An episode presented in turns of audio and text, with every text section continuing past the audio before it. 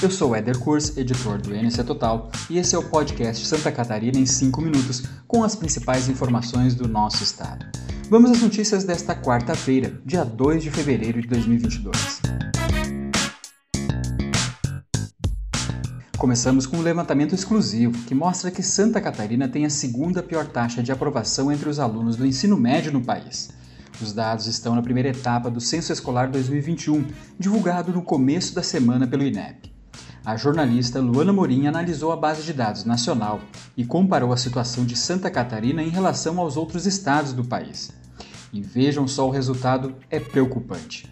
Santa Catarina teve uma taxa de 86,4% de aprovação no ensino médio, ficando atrás apenas do Acre, que tem uma taxa de aprovação de 86%.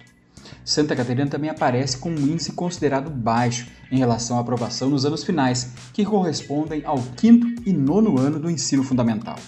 Os dados completos da pesquisa você confere no NC Total. E agora vamos falar de um outro assunto que também preocupa Santa Catarina, principalmente nas regiões mais ao oeste do estado: a falta de chuva. A estiagem que já atinge Santa Catarina desde 2019 tem se agravado no começo deste ano. Com previsão de chuva abaixo da média para os próximos meses, segundo o Epagre Cirã, a situação fica ainda mais preocupante nas regiões extremo-oeste, oeste e meio-oeste do estado. Meteorologista da Epagre, Gilzânia Cruz, diz que a falta de chuva em janeiro foi ocasionada por um bloqueio atmosférico, que causou a onda de calor no estado e também por influência do fenômeno La Niña. Mudando de assunto, o colunista Renato Igor aborda um tema que tem repercutido nos últimos dias, não somente em Santa Catarina, mas no país. O trabalhador que está afastado de sua atividade, com atestado para Covid e se expõe a eventos sociais, festivos, de lazer e com aglomeração, é passível de demissão por justa causa. O advogado trabalhista Luiz Fernando Lute responde. Porque essa é uma situação corriqueira na Justiça do Trabalho, discussão de justa causa de empregado que apresenta atestado médico e está frequentando eventos sociais, festas, aniversários. É, é uma situação bastante comum que a gente vê diariamente. E agora a gente vai ver com relação ao Covid, né?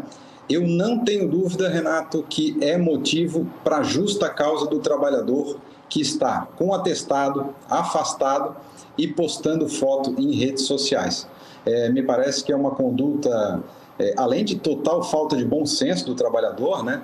É uma conduta desleal, falta boa fé, falta cooperação e é grave o bastante, eu diria até desleal do empregado, falta de honestidade dele.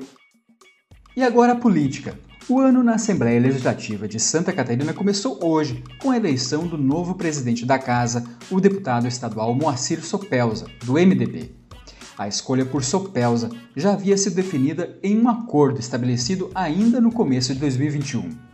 Pelo acerto, Mauro de Nadal, também do MDB, comandaria o legislativo no ano passado e Sopelza presidiria no último ano da legislatura, já que ele não será candidato à reeleição em outubro deste ano.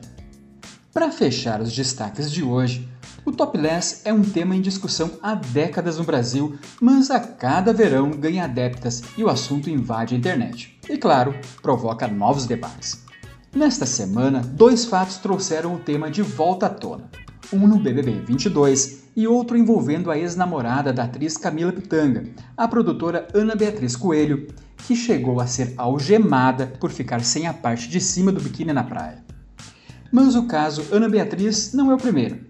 A reportagem produziu um material relembrando outros casos polêmicos no país.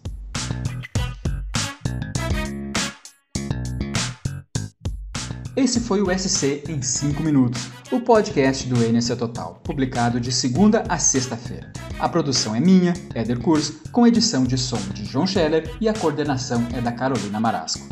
Essas e outras notícias você pode conferir no nctotal.com.br. Até amanhã, tchau!